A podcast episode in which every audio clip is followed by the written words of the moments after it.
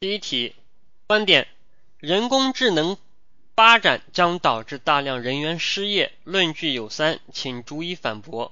论据一：生产线上操作性、重复性强的岗位更适合人工智能。论据二：人工智能学习能力强，可以代替白领高管。论据三：人工智能会不断升级，在自动驾驶、医疗等方面表现得更优秀。这里提供的答案，反驳。一、生产线上重复性强的操作的确可以机械化实现，并且在许多工厂已经实现。我国广泛推广的机器换人举措就是，但机器换人体现的是机械化，并非智能化。事实上，重复性强的工作也都是机械式的工作，这种工作谈不上人工智能。而人工智能学习能力强、分析速度快的优势，在这种场合无法发挥作用。反驳二。人工智能学习能力的确比较强，但是白领高管的价值更多的体现在管理方面，或者说做好白领高管的工作更需要高情商。但人工智能在情商方面可以说能力为零，无法替代白领高管的工作。反驳三：人工智能在自动驾驶、医疗等方面表现的再优秀，也要通过硬件体现出来，而没有什么硬件是绝对不会出现问题的。川航英雄机长的英雄之处就在于自动驾驶系统遭到破坏的时候，可以通过人的力量操控飞机平安着陆。再优秀的人工智能设备也需要配备人来保障它的运行。好，这就是答案。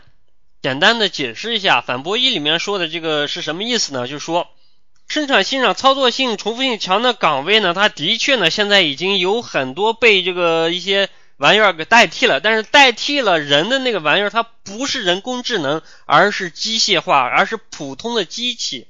我们不能把所有的机器都当做人工智能，这个道理很简单。反驳二说的是什么呢？说的是这个，他原来论据说人工智能学习能力强啊，他聪明，他就可以代替白领高管。但是白领高管他很多时候体现在不是智商上的聪明，而是情商啊。说的通俗一点，那就是我们这个。很多时候啊，我们这个白领高管他不体现他有多么的聪明，我们需要一个很管用的花瓶啊，一个呃和蔼的形象，一个亲切接地气的形象，机器能够提供吗？不能。说的再通俗一点，我一个老总啊，不对，你一个老总，你需要一个小蜜，这个小蜜机器能代替吗？呃人工智能能代替吗？我们知道啊，这个高端的人造娃娃。三千块，丑陋的村姑彩礼一百万，这是人和人工智能的一大区别。你再聪明再牛逼，你就是个废铜烂铁啊，对不对？比得上二十块钱、三十块钱的飞机杯吗？比不上，它有区别。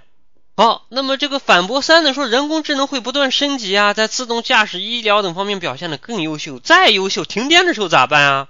你总会出错呀。我们现在不管是这高铁还是飞机都有自动驾驶，但为什么还要配备个司机呢？双重保障嘛。机器出问题的时候，人来顶上啊。人是最后一道关卡，这一道关卡不可能少的。所以说，他这个观点说人工智能将导致大量人员失业是不对的。